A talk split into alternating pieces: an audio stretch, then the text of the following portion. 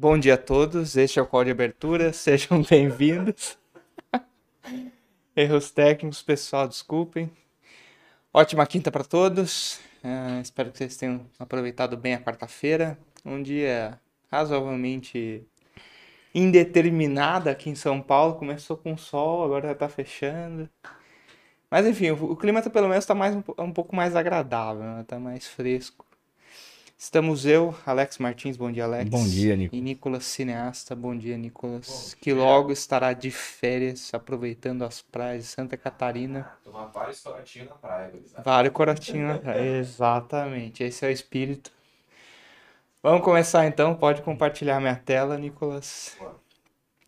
As bolsas de Ásia tiveram um novo dia positivo, ainda repercutindo aquelas notícias né, de China bastante positivas de ontem. E também aproveitando o momento positivo das bolsas de Nova York, que fecharam bem ontem. Então a gente tem o Nikkei subindo, é, fechou com uma alta de 3,5.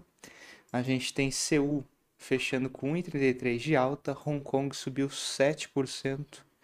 Xangai 1,40 e Sydney 1,20 de alta. Por que, que Hong Kong foi tão bem? Hoje a, virou, né? As ações de tecnologia estavam indo bem, estavam puxando o movimento, né? Não é que foram mal hoje. Por exemplo, o índice de tecnologia da Bolsa de Hong Kong teve uma alta de 7,80, mas hoje, de fato, os destaques de altas foram as ações do setor imobiliário, então a gente tem a Evergrande fechando com 18% de alta, tem a Country Garden, que é a maior, se eu não estou enganado, teve uma alta de 28,40%. E a Sunac, que é uma empresa de Shanghai, subiu 59%. Olha só, pensou se vocês tivessem comprado, enchido a mão ontem, vocês teriam ganhado 60% num dia. Enfim, esses movimentos bizarros de mercado. Três dias após o JP Morgan dizer que era a China é ininvestível, né? Ou seja, pediam para os clientes não comprarem de jeito nenhum as ações. Coincidências da vida, né? Enfim. É, mas de dados foi um dia bastante vazio, realmente foi é, uma sessão bastante técnica e de otimismo com relação a essas últimas notícias de China nos últimos dias.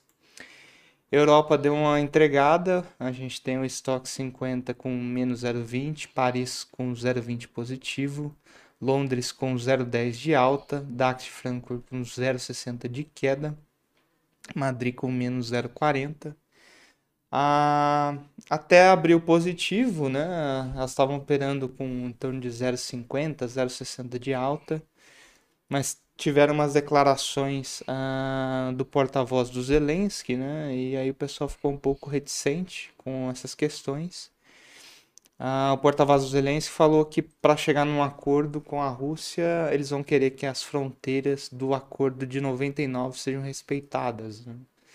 E o que quer dizer isso? Primeiro, é, manter Luhansk e Donetsk sobre a administração ucraniana e a Rússia devolver a Crimeia, né? Aí já me parece um negócio mais complicado, porque já tá cheio de russo lá, já deve ter armado até os dentes a península com armamento russo. Isso aí me parece bem, bem difícil, né, de ser negociado. O Zelensky deu uma. falou né, com o Congresso americano ontem, falou com o Congresso alemão hoje, e nos dois eventos uh, ele foi aclamado, né? Teve muito aplauso, todo mundo de pé. Impressionante a, popularidade que ele ganhou, né? Ah, e teve uma outra questão ah, de que a Rússia falou que as declarações ucranianas de que as ah, negociações de paz estavam avançando são mentirosas, né? Que até tiveram alguns avanços, mas que não era na magnitude que os ucranianos estavam dizendo. Então segue essa guerra de narrativas, vamos dizer assim, entre ucranianos e russos. Mas me parece que o que está pesando né, no humor de mercado mesmo é essa declaração do porta-voz Zelensky de que ah, um acordo de paz só será possível se forem respeitadas as fronteiras da Ucrânia. Né? Isso aí me parece bem complexo ah, de se chegar num acordo.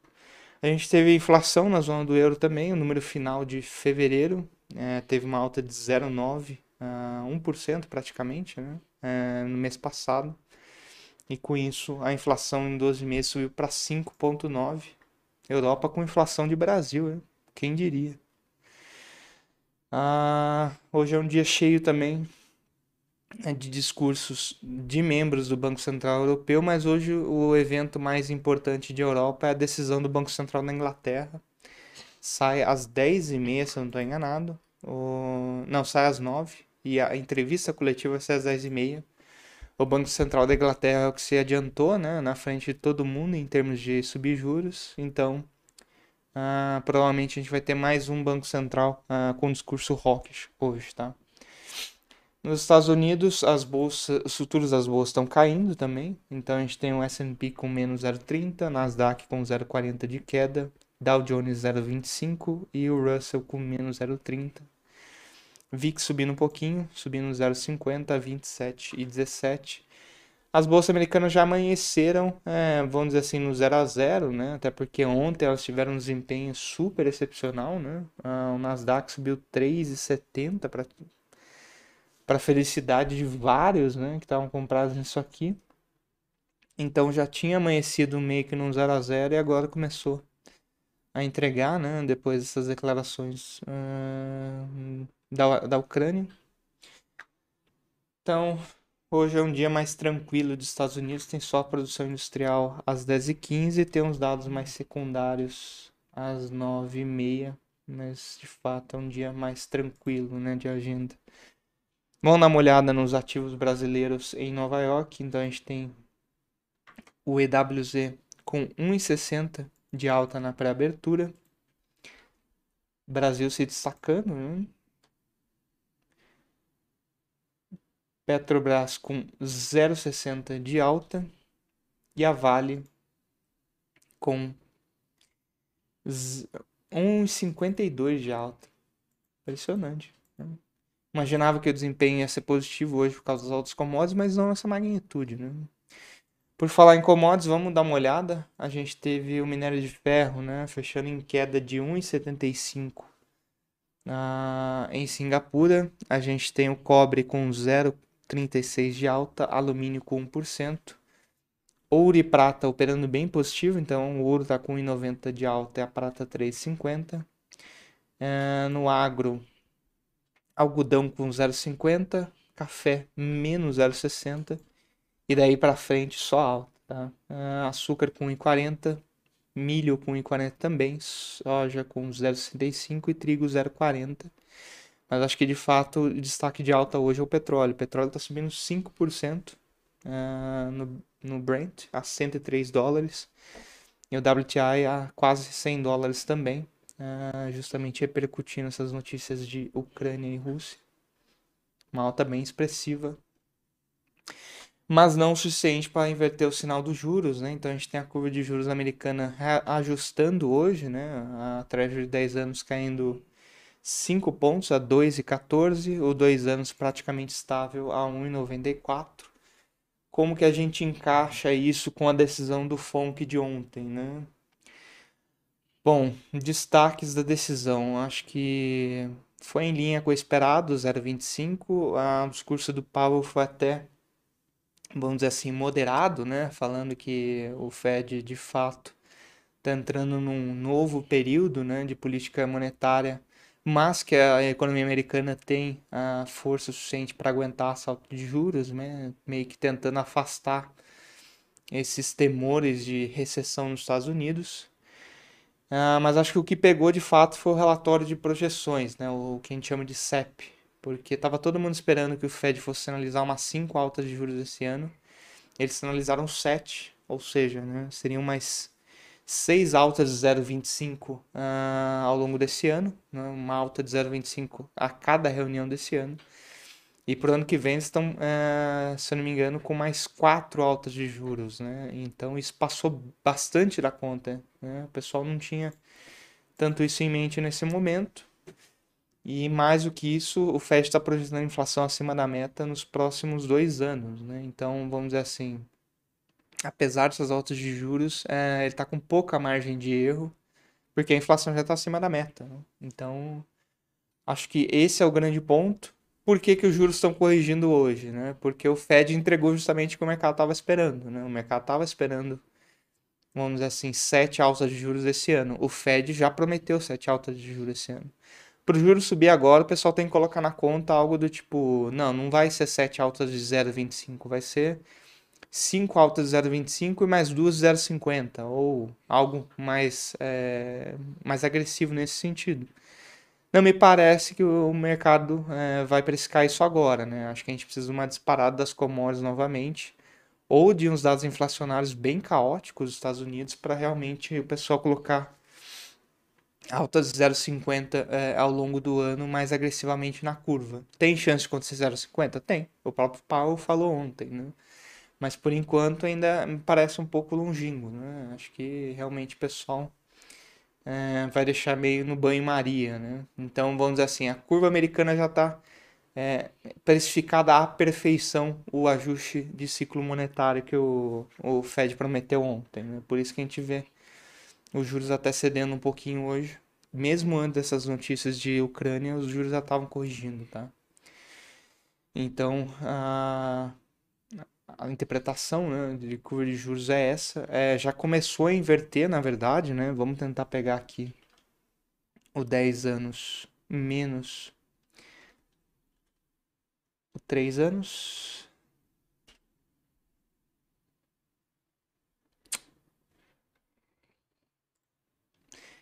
Bom, essa aqui é a curva, é a inclinação do 10 anos com o de 2, né? Ainda está 0,20, ainda está longe de uma inversão. Me ajuda aí, cara.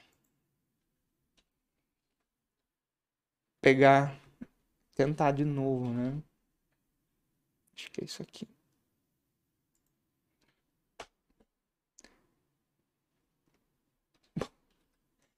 Eita, nós. Agora vai.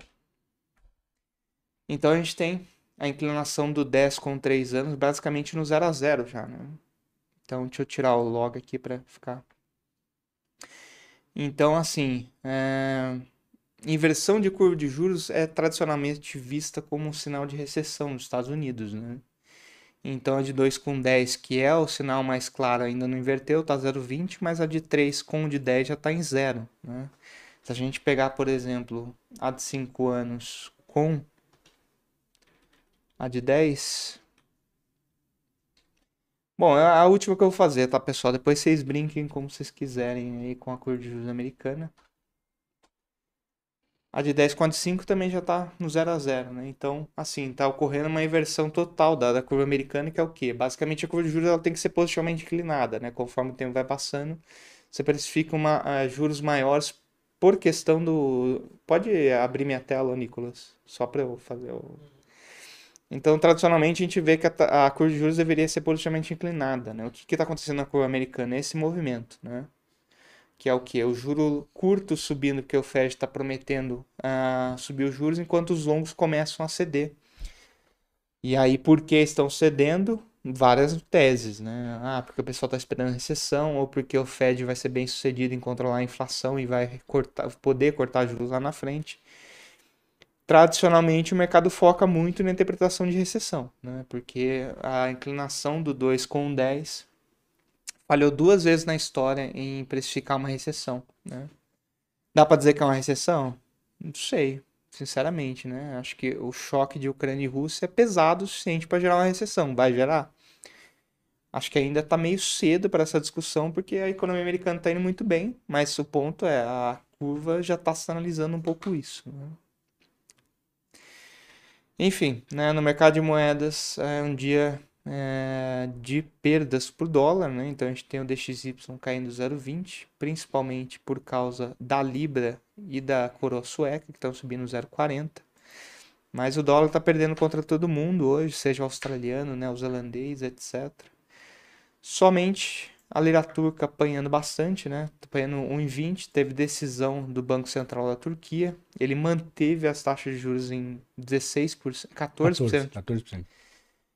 É, 14%, mesmo com a inflação de 52%. Né? É isso que vocês vão aprender nos livros de política monetária, tá? É exatamente isso que você precisa fazer.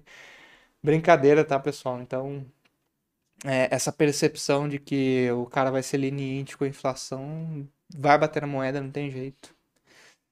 E agora vindo para o Brasil, vou tentar ser o mais conciso possível, mais rápido. A gente teve decisão do Copom ontem, ah, em linha, né? Subiu 1% para 11,75%. O que não foi em linha, ah, ele prometeu uma alta de 1% para a próxima reunião. A gente tinha no nosso cenário que ele ia subir mais 1%, mas a gente achava que ele não ia ser tão direto na mensagem, né? E acho que tem ah, uns pontos de atenção ali no texto, né? Que ele reforça a ideia de que precisa avançar ainda mais significativamente sobre o, o terreno contracionista, né? Teve uma mudança, vamos dizer assim, né? De, de semântica, né? E me parece que a ideia é reforçar que ele vai tentar fazer uma postura à frente da curva, né? Que a, a gente se acostuma a escutar que o Banco Central está atrás da curva, né? O que, que significa estar à frente da curva? Você forçar é, um, ajuste agressivo dos juros, mesmo sem ter os dados de inflação é, necessitando disso. Né? Então a gente virou um pouco a equação. De forma bem resumida, eu acho que ontem o BC de fato é, traçou um caminho para levar a Selic para algo em torno de 13 é, e 25, 13,5, né? A gente acha que vai para 13,5. Então, ah, acho que ontem de fato consolidou a visão de que o BC vai levar a Selic para algo entre 13 e 13,5. E eu acho que é isso. De resumo de mercado, eu acho que hoje é um dia positivo para a bolsa. Por causa de commodities, acho que não tem nada de, de assim excepcional nisso. Eu acho que é um dia de desinclinação na nossa curva de juros. O curto vai subir porque o BC foi mais rock que o esperado e o longo vai cair porque está caindo lá fora e porque tem a percepção de que o BC está ficando bem agressivo no ciclo de core de juros. E eu acho que hoje é um dia de queda no dólar. Alex. Bom dia, pessoal. Uma ótima quinta-feira. Bom dia, Nicolas. Bom dia, Nicolas Cineasta. Bom, pessoal, como de costume, hoje já temos em mãos o fluxo financeiro para B3 do dia 15. No dia, né? No dia 15 do 3. Um fluxo positivo é, raso, né? 20 milhões 0,58. Em março a gente já soma 9,43 bilhões. E no ano aí 72, rompemos aí a, a barreira né, dos 72. É, 72,05 bilhões de fluxo positivo, tá? É, então em 10 pregões a gente teve 8 positivo e 2 negativo, totalizando aí em 10 pregões 9,43 de fluxo positivo para B3. Então, é, dado o fluxo financeiro para B3, vamos compartilhar a nossa tela para que a gente possa agora partir para a parte técnica. Vamos lá, pessoal. É... Não compartilhou? Ok. Então vamos lá, pessoal. Tá compartilhando, Nicolas? Porque para mim não tá o vermelho a borda.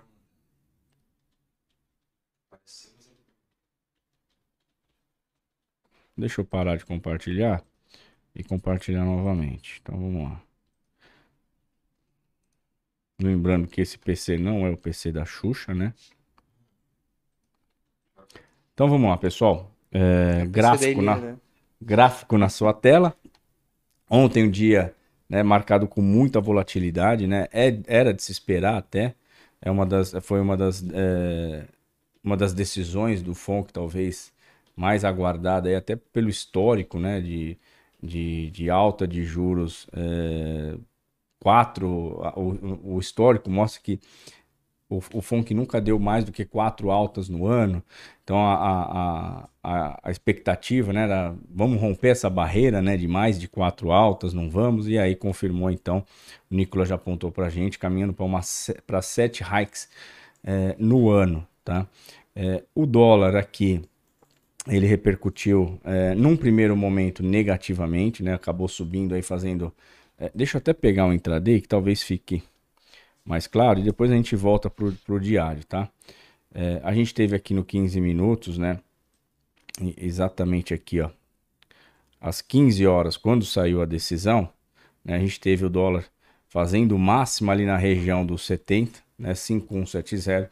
E depois, quando começou ali a cair a ficha, né, é, talvez do, do, do, quanto representa somente uma, uma alta de 0,25 e o quanto representa, o quanto o nosso Copom estava sinalizando, até então não tinha saído a decisão, mas né, a, a diferença de taxa é, que já era grande, e aí você sinaliza começar com, com, com, uma alta menor nos Estados Unidos, sinalizou que você pode aí ter um fluxo grande de estrangeiros é, de novo para o Brasil para pegar o famoso carry trade, né, que é aquele é, aquele ganho né, que você tenta extrair do, do diferencial de taxas, captando dinheiro em países com juros mais baixos e aplicando é, esses mesmos recursos em países com juros mais altos, justamente para ganhar esse diferencial de taxa de juros. Né? O mercado acabou digerindo isso, é, deu as costas aí talvez para os riscos, né, nos riscos locais que a gente tem por enquanto, é, e acabou aí tendo uma forte queda aí saindo de 5,170 para fazer mínima né, perto ali de 5,195, fechando bem perto disso, 5,198, uma queda aí de perto de 1,70. Veio, né, pra, exatamente para beliscar ali a média a VWAP mensal no 5,106, passou varado é, e também fez o teste ali na média de 200, na região do 5,106, que está bem próximo também da média de 200, tá, pessoal? Voltando então aqui o nosso gráfico diário, é, a gente teve, né, não, não, não vou falar é, como confirmação, né? Porque analisando o, o gráfico, o que, que a gente vai ter pela frente, tá? A gente vai ter essa, essa situação aqui, tá? A gente tem aí quase que a formação né, é, de um triângulo. A gente pode ter o mercado testando essa região de fundo, testando a região de topo e afunilando, né, até que a gente possa ter uma definição mais clara principalmente sobre os riscos fiscais aqui. Eu acho que da parte é, externa, né, depende aí muito da questão geopolítica, mas é, quando a gente fala né, do, do da, das commodities, o, o, impacto que pode ter a questão geopolítica nas commodities, o Brasil acaba sendo favorecido. Então eu vejo muito mais a gente se favorecendo em relação às, às commodities, até, é, a, até também em relação a, a, a a, a, guerra entre Rússia e Ucrânia, a gente tem visto o Brasil performar muito bem, já com expectativa em relação à performance das commodities. Como commodities né, é um dos nossos, é, é o pilar aqui da, da, da, nossa economia, e a gente tem como maior parceria é, comercial a China, né, a gente tem aí uma perspectiva de surfar isso muito bem, tá? Então a gente veio para fechar aí próximo da VWAP mensal, é, de novo trabalhando abaixo das médias, tanto a média intermediária como a média mais rápida. É, temos aí como referência de curto prazo um ponto importante, famoso, já 5060. Não pode perder essa região, tá? Mas caso também trabalhe abaixo disso, a gente vai ter também um suporte bastante interessante nessa região de novo aí do 5035, 5040, tá? É, eu acho que o ponto chave aí mesmo para de repente a gente começar a, a ver um, um, um, dólar, né, tentando dar uma outra onda de impulsão, né? Lembrando, né, o que, que é impulsão, Alex? Vamos pegar aqui o nosso point of fix para que a gente possa é, ilustrar aqui. Então, o que, que é a, a, a, impulsão? Né? A impulsão nada mais é do que essa, essa formação que você tem. Eita, essa cor não ficou legal. Você tem essa, essa, essa onda né, é, forte de queda. Depois você tem uma correção menor do que foi essa pernada de queda. Voltando para uma queda, correção, impulsão, correção, impulsão. Tá? Então, para a gente ter é, de novo esse cenário, talvez, aí, de impulsão falando mais alto, a gente só vai é, realmente acreditar que a gente pode ter uma outra pernada forte né, é, de queda, caso a gente supere esses dois fundos que ficou aqui no gráfico diário, que está ali perto da região do 5013, 5016, até mesmo ali o 4998, que foi a, a, a mínima aqui né, no mês de fevereiro. Tá? É, eu acho que a sinalização do Copom, como o Nicolas pontuou, de jogar ali é, a taxa né, para perto de 13, 13,5, é, vai acabar atraindo realmente um fluxo grande para o Brasil, né, justamente para pegar essa, esse fluxo de arbitragem de taxas, até mesmo porque talvez é, a sinalização do, do, do, do, do FONC ontem é, pode ser de que ele suba talvez a taxa não na, na mesma velocidade que talvez é, foi aí a Selic. Então você tem aí uma, uma perspectiva de que esse gap né, de, de timing entre a alta de juros americana e aonde a gente já está com a taxa brasileira pode aí atrair bastante fluxo para o Brasil, tá? Então, ponto de atenção que a gente tem para hoje, deixa eu de novo expandir aqui é, o meu gráfico, é, perdendo aqui, tá pessoal, essa região, perdendo aqui essa região de mínima, tá? É, hoje já já está sinalizando aí uma abertura perto aí de 5106, é, bem próximo do fechamento. Então, perdendo essa região aqui do 51 é, 5098, 5095, próxima parada, ponto famoso aí nosso, já marca aí no caderninho como principal objetivo, 5061. Só vejo esse dólar de repente, né, é, tentando uma recuperação, somente caso ele supere essa região do 35 aqui, tá? 5135, e aí de novo a gente vai tentar é, encostar nessa, nessa parte superior desse triângulo que se formou no diário, tá? Rapidinho aqui para os contratos em aberto. Ontem, um dia marcado por uma é, forte venda aí do, do, do, dos não residentes, né? No consolidado, não residente vendeu aí 25 mil, o gringo vendeu 25.480 contratos, o institucional vendeu é, 8.779 contratos e na contraparte disso tudo aí, maior parte bancos comprou 30.766, 30.766 contratos e pessoa, pessoa física que já estava né, é, vendida, aproveitou essa queda, zerou parte das vendas e agora assumiu uma posição comprada. Então, ontem comprou 3.634 contratos, um estoque aí de 1.517 contratos para o dia de hoje comprado. Tá? Vamos voltar então agora aqui para é, pontuar o índice, o índice que também teve um dia bem positivo. Se a gente for pegar aqui a variação dele, é, subiu aí perto de 2,5%, né?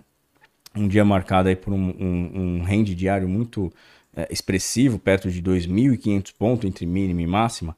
E agora a gente tem aí como ponto de, de observação, deixa eu até mudar aqui a cor tá, dessa, dessa linha vermelha, que era de ontem. Ponto de atenção aí no 112 mil, né, perto do 112, 108, 111,800. É, só vai assustar o mercado caso ele volte a trabalhar abaixo dessa linha, tá? É, e como objetivo, talvez dessa pernada de alta, tá? A gente vai ter de novo aquele toque nessa linha é, que, é, que demarcava aí o canal de alta, a linha inferior do que marcava aí o canal de alta, que hoje, né, tá perto ali de 113 mil, 113.070, 113.100, tá? Então, ponto de atenção, 111.800 para baixo, né? A gente volta a mirar aquela região dos 110.500 e também a mínima de ontem, caso né, o mercado queira aí, é, de repente é, olhar para a questão é, local e também a questão geopolítica e se assustar de repente com uma compra, né? Caso perca aí o 111,800, próxima parada 110,500, mas já de olho na mínima de ontem, 109,815, tá? E do lado da alta, é, a gente vai ter uma, uma tarefa difícil, que é superar essa média mais curta, né? A média de 9, tá? Mas, caso ele supere, a gente vai ter é, a média de 9, que hoje está na região dos 112.300, a gente vai ter ali o 113 como teste, tá bom, pessoal? E agora, né, é, vamos para os contratos em aberto do índice. No consolidado, investidor nacional ontem comprou 13 mil contratos, 13.663 contratos. Na contraparte, né, pessoa física vendeu aí 11 mil contratos, estava com estoque comprado em 13 mil, aproveitou também o otimismo da, do índice futuro de ontem fez ali é, uma boa redução do estoque comprado, agora com o estoque comprado aí perto de 2.223 contratos, tá?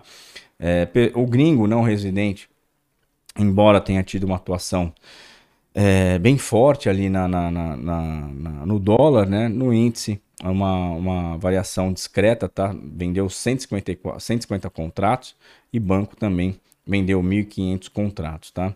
É, a gente vê é, possivelmente né, esse fluxo que teve ontem né, no dólar pode chamar atenção para os leilões de hoje, né? Hoje tem leilão de NTNF, é, é o papel aí que o, o, leilão do tesouro que o gringo mais é, tem uma participação mais, mais talvez mais, mais forte, né? E que gera aí talvez mais impacto em relação ao mercado de dólar e também de DI. Então a gente pode ter aí também essa taxa nova, né? Essa nova alta do Copom sinalizando aí também um, é, novos fluxos justamente para esses títulos, tá bom, pessoal? Então, eu acho que para o dia de hoje, é, talvez a gente tenha até um, um, um, dia mais morno, né? Depois do que foi aí esses três dias marcado por muita volatilidade. Estamos numa quinta-feira, amanhã, sexta-feira, dia de você de repente ter defensões positivas, né, posições defensivas para o final de semana, justamente porque a gente tem visto que a relação é, entre a Rússia e a Ucrânia no final de semana tem trazido algumas é, volatilidades, né? Então, muito é, natural de que você tenha talvez o mercado já se preparando aí para um mercado mais morno entre hoje e amanhã, tentando até assumir posições defensivas, tá bom? Vamos aqui só pontuar a abertura então dos mercados. Então a gente tem aqui o índice é, trabalhando a 111.800, já trabalha em queda, caindo 140 pontos, tá? É, o dólar ele abriu a 5096, já está ali perto de 5110, agora 5109, é, 0,20 de alta, lembrando que o ajuste ficou perto dos 5128. É, e os DIs, né, se ajustando aí a decisão do Copom, trabalhando aí é, com quedas, né, o 23 cai 18 pontos, 24 16, 25 10, o janeiro 26 cai 13 pontos. Então você tem a ponta mais curta até cedendo mais, tá? Do que a parte mais longa ali, do que o, o próprio é, 28 ou 29 para frente ali, tá? É, a expectativa é que talvez o miolo da curva né, acaba sentindo mais é, e possa trazer aí também a, a maior negociação é, para o dia de hoje, justamente por ser ali o miolo né, em relação às expectativas, o miolo ali da curva, que vai mexer com as expectativas para as próximas reuniões do Copom. Tá bom, pessoal? Nicolas, pontuar mais alguma coisa? É, eu acho que o, na verdade a curva de juros, né, ela tá reagindo bastante ao IBCBR, né, que acabou de sair, veio uma queda de 1% em janeiro. Uh, tava as expectativas tá em torno de menos 0,3, menos 0,4. IBCBR né? entregando a paçoca? Não, não é que entregou a paçoca, entregou a caixa inteira, né? Uma queda de 1% é bem forte. E se a atividade começar a emburacar desse jeito, provavelmente o BC vai ter que uh, inverter a mão no segundo semestre ou vai ter que mudar um pouco o discurso uh, em termos de, de ser rock, né? Acho que essa que é um pouco a interpretação, até porque o juro do curto está caindo bastante, né? Então acho que é isso. É, pessoal, bastante gente com dúvida no dólar, né? Como reagir é, com essas reuniões de política monetária de ontem, né? E assim, o que eu acho engraçado é que as pessoas falam, nossa, o, o Fed vai ser super rock, não sei o quê. Tá prometendo alto 0,25 com inflação de 8%, né? Então, ainda assim, é uma mudança de, de percepção muito forte, né? Porque aqui ser rock é subir 1% ao mês, é, na reunião, né? Lá é subir 0,25 com uma inflação bem mais elevada, né? E, bom, sem mais delongas, né? Acho que é isso, pessoal. Queria reforçar todos para deixarem o like. Sei que às vezes é meio chato, né, ficar insistindo nessa nessa canção todo dia, mas é muito importante pra gente. Senta o dedo no like, como diria Nicolas. Aliás, ele só está saindo de férias, né? Porque o pessoal contribuiu com like. Exato, ele, foi, exato. ele foi bonificado com umas férias. Ele passou, ele passou a meta de likes, então parabéns, vocês garantiram as férias do Nicolas Cineasta. Então é isso, pessoal. Ótima quinta para todos, ótimos trades, nos vemos amanhã. Valeu, pessoal, ótima quinta-feira, ótima sessão. Excelentes trades e a gente se vê amanhã para mais um call da abertura às 8h30 da manhã. Valeu! Bom dia a todos, sejam muito bem-vindos ao call de abertura, aqui da quinta-feira, dia 17 do 3, tá? E aos que estavam nos aguardando, obrigado por esperar a nossa transição do call agora para falarmos sobre empresas, né? cenário corporativo, fazer algumas análises caso vocês queiram e também comentar aí como estão os índices, né? Índice dólar, futuro e é juro. Né? Bom dia, Bruna. Bom dia, Matheus. Bom dia, pessoal. Ótima quinta-feira para todos. Bora lá, já podem deixar no chat a sua, eh, as suas perguntas e também o like aqui no vídeo, que sempre nos ajuda aí com o YouTube. Vamos lá então, Matheus vai trazer o que nós temos no front corporativo aí para hoje. Perfeito. Então hoje também é um dia que nós temos bastante notícias, mas não tanto quanto ontem, né? É, ontem estava bem carregado. Ontem né? estava bem. Opa, ontem foi quase o call inteiro de notícia. né? Mas vamos lá, né? De novo, como, gente, como nós sempre fazemos, para não perder o costume. Né? E é importante também olhar as commodities que influenciam o mercado brasileiro, tá? E o petróleo, quando eu saí de casa, né, porque eu, eu fiz a primeira análise em casa e depois eu vim para cá. Contando um pouco minha rotina para vocês. Mas o que que acontece? Tava 3 de alta, já foi para 6. Né? O que que acontece? Acontece que as, as expectativas de negociação, né, de é, digamos assim, de acordo entre os usos ucranianos, mais uma vez não teve muito resultado, tá? Então isso frustra um pouco as expectativas, tá? Em relação a alguma possibilidade de paz, né? Que tinha ontem, e agora né, a coisa não tá tão assim, né? De novo, o pessoal com um pouco de receio de não dar em nada, e o pessoal faz acordo, fala que vai fazer acordo, e a Rússia continua avançando em solo ucraniano. Né? É, e outro fator adicional tá? É que a Agência Internacional de Petróleo falou que existe uma grande possibilidade de, de 3, 3 milhões 3 milhões de barris né, é, de petróleo bruto diários é, ficarem fora do mercado por conta dessa questão da Rússia, né, é, agora nos próximos meses. Né? Então você vai ter um problema de oferta de petróleo, vai ter uma redução. Então, o mercado já olha para isso, lembrando, preço, o que está dentro do preço? O preço está em função de expectativa também, tá? Então, ó, é, é, a gente vê esse desempenho aí do petróleo, tá? Voltando para um patamar bem elevado, tá? Acima dos 100 dólares o barril, tá bom? Então, informação importante. O minério de ferro subiu, tá? O lá no blog da Nova Futura já está a primeira análise. Vocês podem fazer isso aqui, caso vocês queiram ver. Aqui fala um pouquinho da decisão do, do Fed ontem, da decisão do Copom, tá? De forma sucinta. E também o que vai sair no dia, e etc e tal, tal e coisa. Mas o que eu quero é, frisar aqui é a questão da, da Ásia que a gente está comentando aqui da commodity, quero falar do minério de ferro para vocês. O que, acontece? Lá em Dalian, o minério de ferro teve alta de 4,65%. O que reflete essa alta no, no minério de ferro lá em Dalian? Ou Dalian, como você preferir. Dependendo do sotaque aí. Não sei como é que é muito sotaque do chinês. Mas a grande questão é que o pessoal ainda está animado lá na Ásia com os estímulos em Pequim que foram comentados ontem. E adicionalmente, é, houve uma queda dos novos casos aí sintomáticos é, locais, né, lá da China, da China continu, é, continental, né? Então essas quedas foram pelo segundo dia consecutivo, então isso melhora as perspectivas em torno do fechamento de, das cidades ali bem importantes, né? No caso, ali a gente estava falando de Shenzhen e também de, é, de Xangai. Então, caso esses casos comecem a cair mesmo, é, de fato essas cidades serão reabertas. Igual tem é, uma galera que comenta, né? Ah, mas só que lá tem menos casos que aqui. Tá, mas a política do governo chinês é muito mais, é, muito mais, é, digamos assim, agressiva em relação a isso. Claro, lá não tem muito o que fazer, né? O governo fala, a galera faz, senão, né? Já sabe.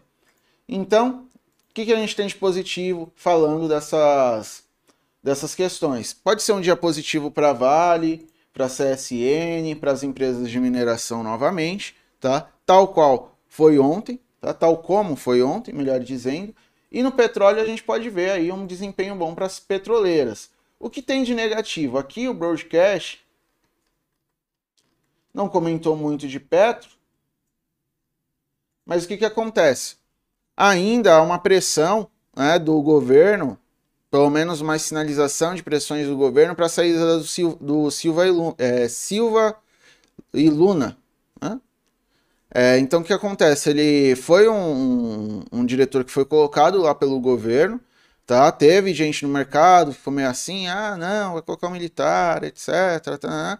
mas é, a verdade é que ele foi bem, né? Ele tem feito uma boa gestão e agora o governo de novo tentando, falando, fazendo alguns anúncios públicos negativos, e isso pode é, sinalizar uma ingerência governamental no, é, na Petrobras. Ainda a questão dos, dos combustíveis ainda estão aí no, no front, aí o pessoal comentando, né? inclusive a questão de subsídio, etc., gerando é, piora na perspectiva é, da, da, da saúde das contas públicas brasileiras. E a reforma tributária também foi mais uma vez adiada, mostrando que aqueles planos do governo ainda encontram é, dificuldade para serem colocados em prática. Né? Então, uma das promessas do governo lá no início, e claro que isso gera um pouco de uma percepção negativa em relação ao risco percebido. Matheus, por que você está falando isso? Porque a gente vai entrar aqui no corporativo e eu vou falar, a gente sempre fala de petróleo e, e minério de ferro, mas também comentar algo que pode afetar setores cíclicos, tá? Para setores cíclicos, essas notícias são negativas, tá bom? Tanto é, as questões que afetam contas públicas, fora o mau humor que a gente está vendo lá fora agora no começo de pregão, tá? Então vamos lá para as notícias diretamente, tá? Braskem é, teve um quarto trimestre do ano passado com lucro líquido de 530 milhões de reais, queda de 37% frente ao mesmo intervalo de 2020 e de 85% abaixo do trimestre imediatamente anterior. Tá? No ano, resultado consolidado foi de 13,98 bilhões de reais, revertendo um prejuízo de 6,69 bi de 2020. É, segundo o CIST, veio em linha com o esperado. Tá? É, e assim, o que o pessoal estava é, comentando aqui, né, e, e, faz sentido, é que o conflito Rússia-Ucrânia podem afetar os spreads. Na verdade, ele está falando de margem, né? Uma vez que as margens de etileno na, é, nafta dos Estados Unidos diminuíram mais que a de etano, né? É, poderia afetar, mas só que essa questão do etileno né, nafta, ou seja, é, a, a o bloco econômico ali, né, Estados Unidos, México e Canadá, é, diminuíram, né? Então eles usam muito etileno, então isso acaba contribuindo, é, digamos assim, adicionalmente para a empresa.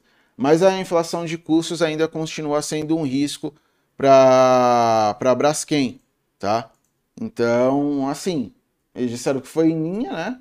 Teve uma mudança, realmente um, um lado positivo no ano, foi a mudança de é, de prejuízo para lucro.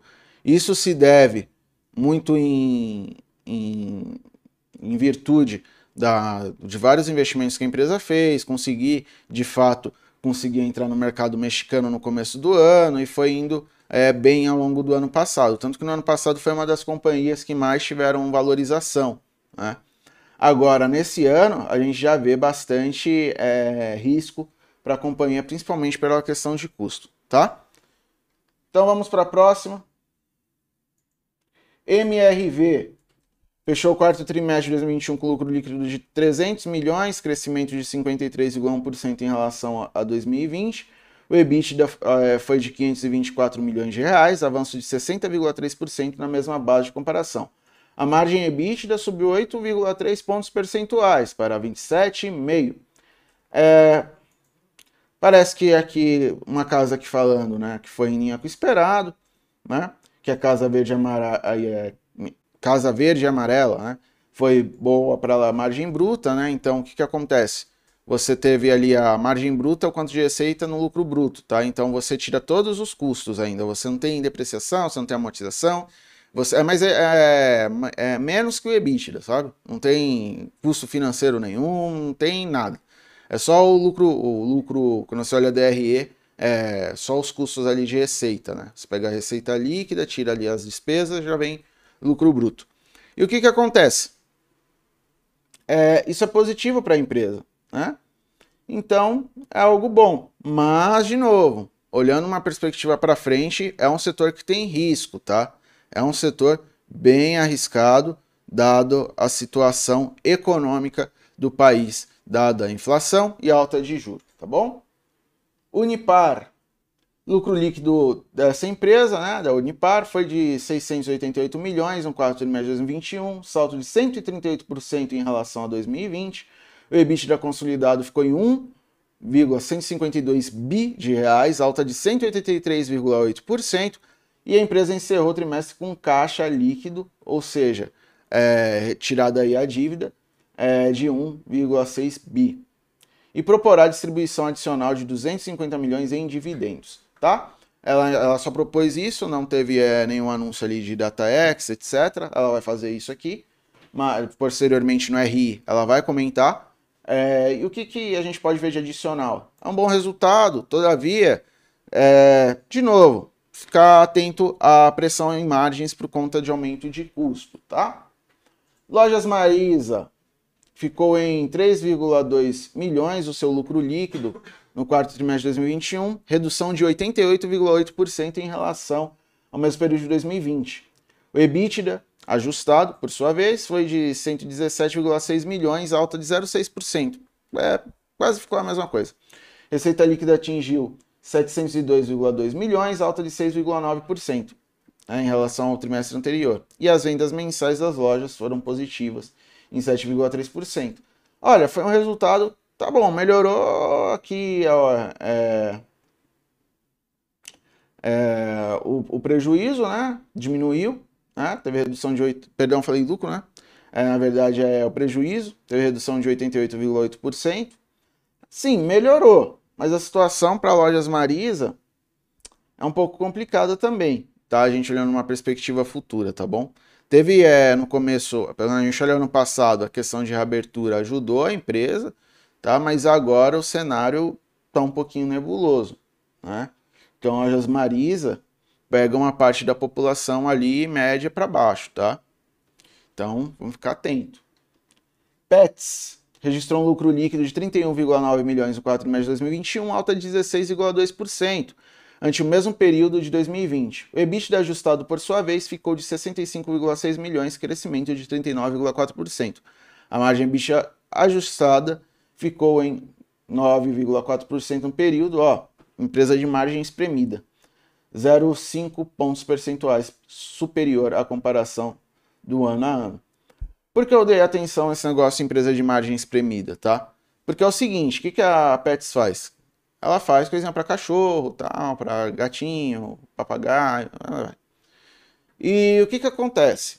É, por mais que a sociedade tenha uma mudança atualmente, que a gente vive numa sociedade mais atômica, né, mais atomizada, e as pessoas muita, não têm muitos filhos, ou às vezes até preferem não ter filhos e tem o seu bichinho, o seu cachorrinho, o seu gatinho, ou vivem, muitas pessoas vivem sozinhas em espaços pequenos e querem uma companhia aí do mundo animal tá? Então isso é um, uma mudança na sociedade e isso contribui para pets, né? Mas qual que é a questão? É que boa parte da população vai comprar coisa na pets mais, né? Porque tá caro, né? Então, é uma empresa que tem um, vai ter um custo alto e possivelmente redução de receita. Então, por isso que a margem ela é espremida, tá? Então, acho que tem que ficar atento a pets. Mas, no modo geral, pets é uma empresa ruim? Não é. Mas é, ficar sempre atento na perspectiva adiante quando a gente olha para isso, tá? Caso nós tenhamos aí melhora da economia, até pode ser um papel com uh, interessante dada a nova estrutura da sociedade. Foi uma coisa aqui meio sociológica, né? Meio a la Zygmunt Bauman, alguma coisa do gênero, mas é isso aí. É importante também entender um pouquinho a sociedade para analisar o mercado.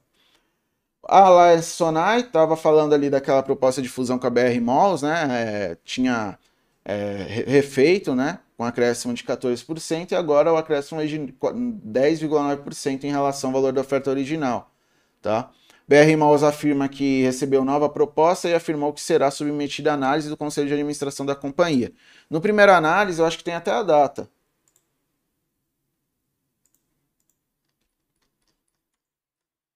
Cadê? Braskem, também falei. Eu não estou enganado. Eu estava vendo outra coisa. IRB. É, a proposta tem vencimento em 14 de abril. Então, até 14 de abril, a turma tem que agilizar a situação, tá? Tem uma empresa aqui, ó, que o Borsoi ficou meio apaixonado aqui. Vitia. Ele veio me falar, ei, Jacó, sabe de Vitia? Deu Vitia, bicho. A gente olhou lá, sentou lá, viu uns números, tinha até uns números bacanas, mas é uma empresa sem liquidez, não dá, né? Mas tem um negócio legal. E o que, que acontece? Ela produz fertilizantes especiais e defensivos biológicos. É porque eu achei essa empresa legal, né? Legal e tem um lado ruim também. É que boa parte da matéria-prima dela não, não tem Rússia. Tem a maior parte é interna e vários países lá, Chile, Canadá, taraná. Mas esses é, demandantes, é, esses fornecedores brasileiros, possivelmente, possivelmente, pode ter algum tipo de, é, de insumo que vem da Rússia. Né? Então, fica esperto, porque ali eles colocam, mas só que eles não colocam quem são os fornecedores de fato, tá? Mas vamos lá. Ela teve um lucro líquido de 42,845 milhões de reais no quarto trimestre do ano passado, alta de 17,6% em relação a 2020. O EBITDA ajustado somou 60,07 é, milhões de reais no trimestre, 47% acima no mesmo trimestre de 2020. O Citi ele tem uma visão construtiva para a companhia, tá? E fala que tem recomendação para o papel com preço-alvo de 14,50 é, o pessoal também gostou. A receita líquida também cresceu por um forte aumento dos produtos foliares industriais, microsolos, produtos biológicos e condicionadores de solo. Eu acho esse setor bem legal, turma. É um negócio bacana. É, deve ser porque eu sou do mato. O aumento é, indica estratégia de desenvolvimento da companhia e a, e a companhia busca inovação. E realmente, nós, a gente estava olhando o balanço, uma empresa que tem vários produtos assim de controle de praga, etc. Mas o que, que acontece? Tem baixa liquidez e, assim, ela abriu capital no ano passado, né? então tem que ter um pouco de cautela. Eu só vou responder a da Thalita, é, da Thalita, que ela fala o que faz o que a empresa ter liquidez, né? Liquidez aumenta, um aumento de negociação. Né? Então a empresa vai ter que, o pessoal tem que aumentar a demanda por esse ativo, né? Ela vai acabar tendo que fazer, digamos assim, é, mais ofertas públicas, né? Não a primeira, que ela já fez, né? novas ofertas de ativos, né? A depender da situação dela, apresentar resultado, sinalizar que está tendo bons indicadores de governança e por aí vai. Tudo isso ajuda a aumentar a liquidez da empresa. Você quer adicionar alguma coisa sobre isso, Bruno? Bruna sempre gosta de olhar as coisas de liquidez, está ali nos gráficos. Sempre é legal uma opinião da Bruna. Mas eu acho que eu, que eu fiz a lição de casa. Uhum. Então vamos de Ambipar agora, que adquiriu a Dra... Nossa, parece coisa do Game of Thrones. Dracaris, especialista em atendimento emergencial de combate à poluição marítima. Pensei a mesma coisa quando eu li. É. E, ó, legal isso aqui, hein? Eu gostei desse negócio. É, combate à poluição marinha, é um negócio que eu acho bonito. O valor da operação realizada por meio da, da controlada emergência participações não foi divulgado. A empresa com, é, comprada opera embarcações próprias para o combate e derramamento de, do, ao derramamento de óleo, é, batedores para navios sísmicos, embarcações para coleta de dados ambientais e batimetria. Olha só. Batimetria? Batman. É, aquisição até foge do padrão atual das últimas compras, em response localizadas no hemisfério norte, mas aumenta o escopo de atendimento do segmento, criando assim sinergias operacionais para a companhia. É um comentário aqui de uma casa, bem interessante. Olha, é, lembrando lá da, da aulinha, né? O que, que cai na prova? Ah, qual é o tipo de, de, fus, de fusão aqui, tipo de M&A? É vertical, porque foge um pouco do escopo. Apesar de também ser na parte de meio ambiente. A Ambipar ela é muito forte nessa questão ambiental tá? Então, eu acho que foi uma boa fusão, eu acho que é bom para a empresa e também pode ser bom para os papéis da companhia, tá? Só vou adicionar aqui, tá no primeiro análise, só um adicional, para depois dar tempo da gente responder aí. O pessoal mandou bastante análise, acho que agora o pessoal tá animado. Saiu uma notícia de IRB, tá? Informando que recebeu solicitações para a inclusão de candidatos para concorrer aos membros do Conselho Fiscal na próxima Assembleia Geral Ordinária Extraordinária. Indicações vieram da Geração Futuro, LPAR, Fundo de Investimento em Ações e o Luiz Barsi. Tá? É, a Eneva informou que os acionistas da Focus Energia Power 3, Power Ranger, receberão 3, é, é, 8,17 para cada ação ordinária da empresa em encerramento no pre, do pregão de 11 de março de 2022, que passaram a integrar a base acionária Deneva a partir de 14 de março de 2022, tá? Essa notícia que é mais adicional. Hoje tem balanço de B3, Lojas Renner, Grupo Soma, BR Malls, CPFL, Cirela e Curi. Tá? Uh, então é isso. Então essas foram as notícias no corporativo, tá? Ao longo do dia sempre sai mais notícias, ou às vezes eu coloco lá no, no grupo do Telegram. E vamos lá, Bruna, vamos pro índice dólar e juro. Vamos lá. Uh, vou compartilhar a tela aqui. Vamos olhar brevemente aqui o que nós temos pro, pro mercado. Foi? Já ia parar e compartilhar de novo aqui. Ele, o Skype gosta de nos contrariar. É. Bom, índice. Nesse momento, caindo 0,20. Ontem nós tivemos um movimento de recuperação. Índice fechou na máxima aos 112.330 pontos. Fechou ontem com 2,41 de alta.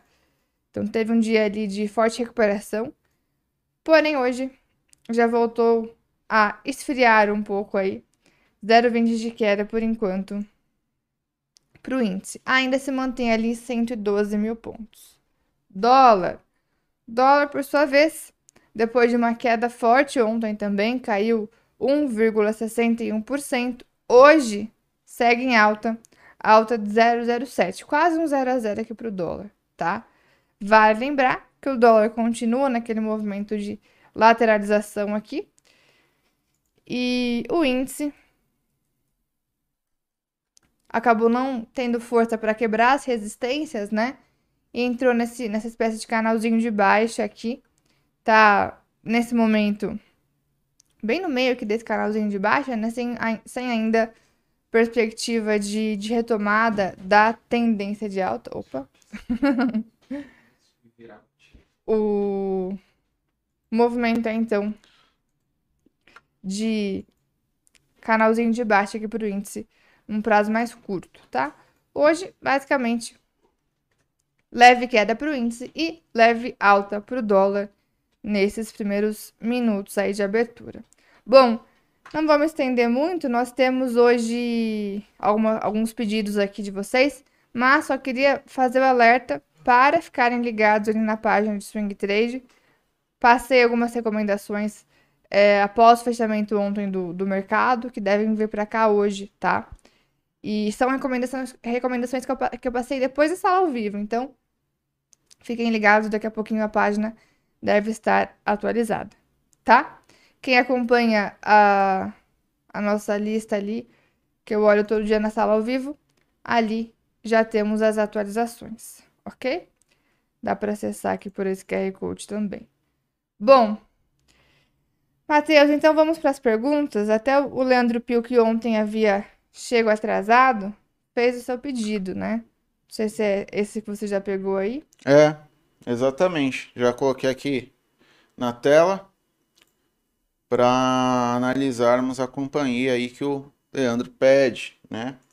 Santos Brasil, saiu o resultado recentemente, o resultado veio bom. Deixa eu ver se, se eles já, já adicionaram aqui. Se adicionar, vai, vai ajudar bastante.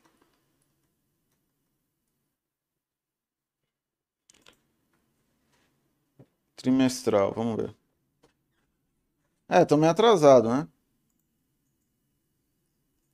Então vamos lá, vai a gente olha esses indicadores. Então vamos para.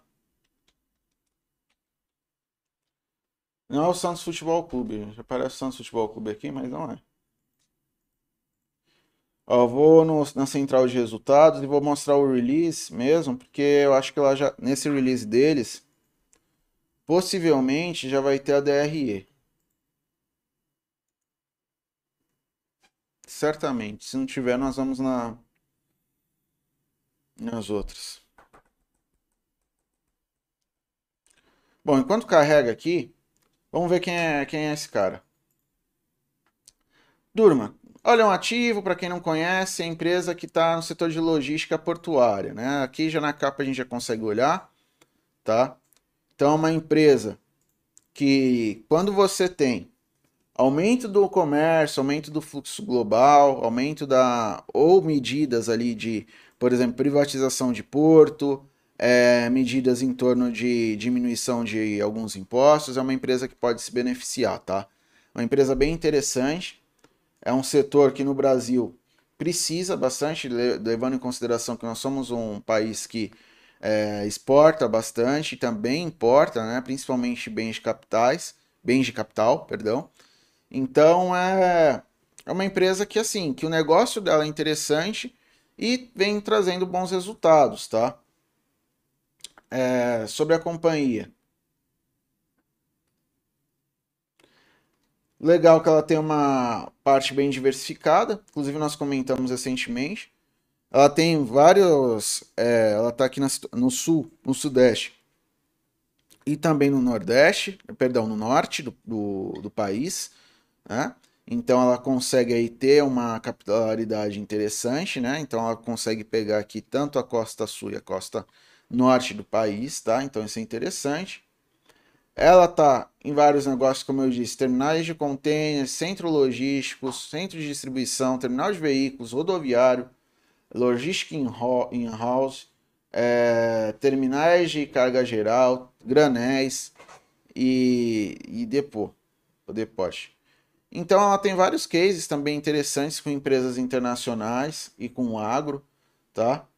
Então assim, é bem legal o case da empresa, é um case interessante, um caso interessante, né? Bonito isso aqui, eu acho bonito pra caramba. Então, é, o que importa agora a gente já viu a história da empresa, né? O que, que ela faz, é um negócio importante, tá? E agora, dado que nós sabemos que é um negócio, vamos ver aqui, dá só uma olhadinha nos resultados, tá? Então aqui, ó, tanto os terminais portuários, é, os armazéns, a parte de veículos, todas tiveram alta, tá? Vou tentar aumentar aqui um pouquinho para vocês verem. Então, assim, é uma empresa que vem é, mostrando, dando resultado, né? Tanto no anual, principalmente, no trimestral, na comparação trimestre a trimestre, a grande questão foi aqui a questão de armazenagem, né? Mas o resultado no geral foi bom, né? A dívida líquida EBITDA deles, ó, foi baixa, diminuiu bastante. É, empresa que então que é uma boa geradora de caixa, teve é, aumento considerável de lucro. Meu, olha no ano, no ano ela 2020 para 2021 ela reverteu um prejuízo, né? Então de 13,8 milhões para 271,7 milhões. É uma receita aí que vem subindo fortemente. Então, é uma empresa que ela, tá, ela vem gerando lucro e vem, pelo jeito, aí, administrando seus custos, tá? Então, ó, canais, containers, ó, no ano tudo subindo, todas as suas, digamos assim, as suas, os seus negócios, tá? Todo o seu core.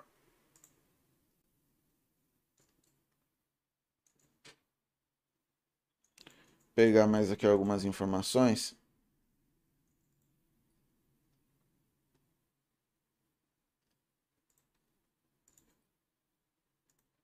Como é que estão as despesas dela? Despesa crescendo, hein? Não, aqui margem não. Despesas. De fato, as despesas crescendo, principalmente, mas vamos ver qual é a natureza da despesa, principalmente as despesas aqui com vendas. É isso? As gerais administrativas e com vendas. Então, sinal que ela está vendendo bastante, né? E as despesas administrativas estão relacionadas a vários projetos e coisas que elas estão fazendo ao longo do dia. As margens estão indo bem, tá? Tem um aumento aqui da margem. A margem EBITDA é 37, 35,7%.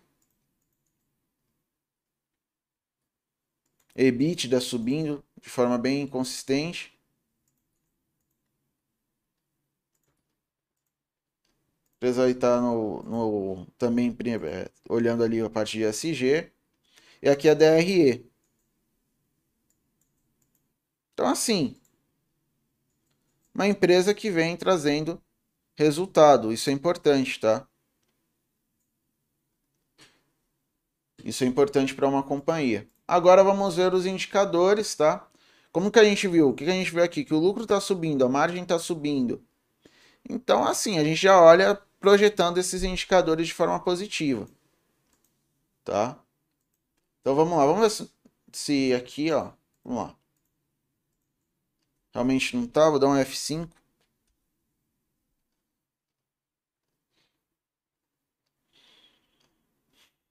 Só dar uma olhadinha se o balanço atualizou, tá, turma?